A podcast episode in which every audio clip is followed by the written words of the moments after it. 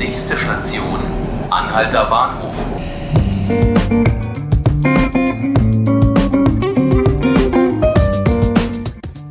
Hallo und herzlich willkommen zu 5 Minuten Berlin, dem Tagesspiegel Podcast.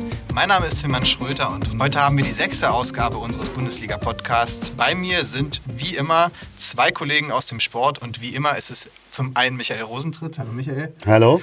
Und zum anderen Julian Gräber, der sich um Union kümmert bei uns Hallo. im Haus. Hallo Julian. Hallo. Michael, wir fangen mal mit Hertha an. Es gab einen kleinen Hoffnungsschimmer am Wochenende. 2-1 zu Hause gewonnen gegen Paderborn. Äh, Das Spiel war jetzt nicht überragend, von dem was ich so gehört habe. Nee, das kann man dem Spiel nicht unterstellen. Äh, am Ende des Tages zählen natürlich die Punkte und das Erfolgserlebnis. Das brauchten die einfach mal. Man hat auch gemerkt im, im Training in dieser Woche, dass so ein kleines Durchpusten mal da war. Aber die wissen natürlich auch, dass es Murks war. Es war keine spielerische Linie erkennbar. Und das ist eigentlich das, was, äh, was die Mannschaft auch so ein bisschen umtreibt. Hat denn Ante irgendwas umgestellt? Ante Czovic, der Trainer von Hertha BSC, gab es irgendeine Besonderheit in der Aufstellung? Naja, es gab eine Besonderheit, eine personelle Besonderheit, dass erstmals der teuerste Einkauf, Dodi Lokubakio, auf der Bank saß, also nicht in der Startelf stand und dass er ganz offiziell zum Paul Dardai-System zurückgekehrt ist, nämlich mit 4-2-3-1. Aber am Ende zählen die Punkte und dann, das ist auch ganz gut so erstmal. Die Mannschaft fühlt sich in diesem alten System ganz offensichtlich sicherer und in Stresssituationen kann sie sich darauf zurückfallen lassen. Und in einer solchen Situation, wenn vieles fragil ist und instabil, ist das nicht das Schlechteste. Der erste Sieg ist also gelungen für Hertha. Wir kommen zur Union. Julian, äh, die haben jetzt 2 zu 0 in Leverkusen verloren. Das klingt jetzt erstmal für einen Aufsteiger sowieso nicht so schlimm, aber grundsätzlich jetzt auch nicht das Allerschlimmste, 2-0 in Leverkusen zu verlieren. Die haben ja eine gute Mannschaft. Wie war denn das Spiel aber insgesamt so?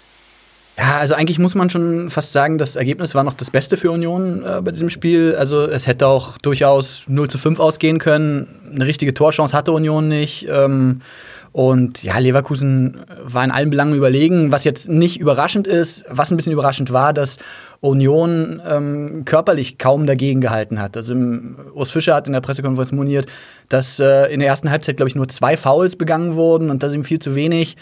Und dann, als dann ein Foul begangen wurde in der zweiten Halbzeit, war das vollkommen übermotiviert von Sebastian Polter auf die Achillessehne, rote Karte, vollkommen berechtigt. Und so ist, sollte Union natürlich nicht auftreten. Also sie müssen schon, um überhaupt eine Chance zu haben gegen solche Mannschaften, ähm, voll da sein von den Zweikämpfen her, den Gegner nerven, wie gegen Dortmund. Und das war in, Dor äh, in Leverkusen überhaupt nicht der Fall.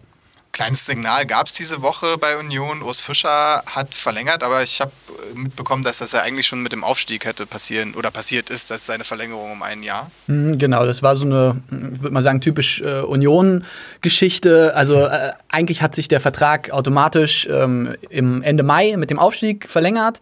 Ähm, der Verein wollte das aber offenbar nicht, wie sie jetzt bekannt gegeben haben, nicht ähm, damals schon mitteilen, ähm, um irgendwie diese ganze Aufstiegseuphorie nicht noch mehr emotional aufzuladen. Ich glaube, das kam Urs Fischer auch äh, entgegen, weil er ist jetzt nicht so der Typ, der dann auf der großen Bühne beim, bei der Aufstiegsfeier sich noch mal extra feiern lässt. Also ich glaube, das kam ihm schon entgegen, aber es ist schon ein bisschen seltsam, sowas dann vier Monate später zu verkünden.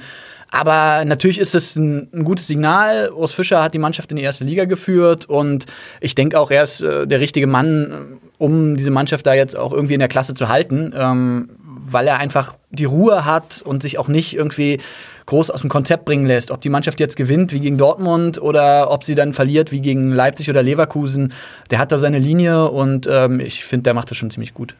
Okay, dann kleiner Blick nach vorne. Michael Hertha spielt am Sonntag beim ersten FC Köln. Der nächste Aufsteiger, gegen den Hertha jetzt ran darf. Äh, mühsam ernährt sich das Eichhörnchen. Die nächsten drei Punkte vielleicht. Ja, ja, ich glaube, das, das, das sollte sein, das sollte möglich sein. Das ist eine Mannschaft, die in der jetzigen momentanen Verfassung durchaus schlagbar ist. Äh, äh, Köln ist auch nicht ganz so gut gestartet, äh, ganz unterschiedliche Gesichter gezeigt.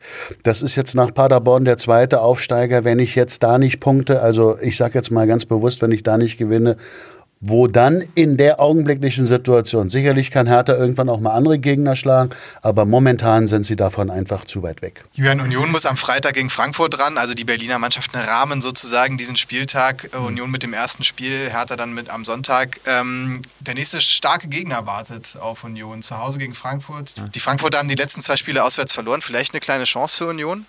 Ja, also wenn man es mal vergleicht mit Leverkusen, ähm, dann ist das schon ein Gegner, der vielleicht eher machbar ist. Ich finde, Frankfurt ist, ist ganz schwer einzuschätzen. Also sie haben ihr Sturmtrio äh, der letzten Saison mit Haller, mit Rebic und mit Jovic alle verloren. Haben natürlich dann auch mit äh, André Silva und mit äh, Bas Dost gute Leute, Leute neu geholt.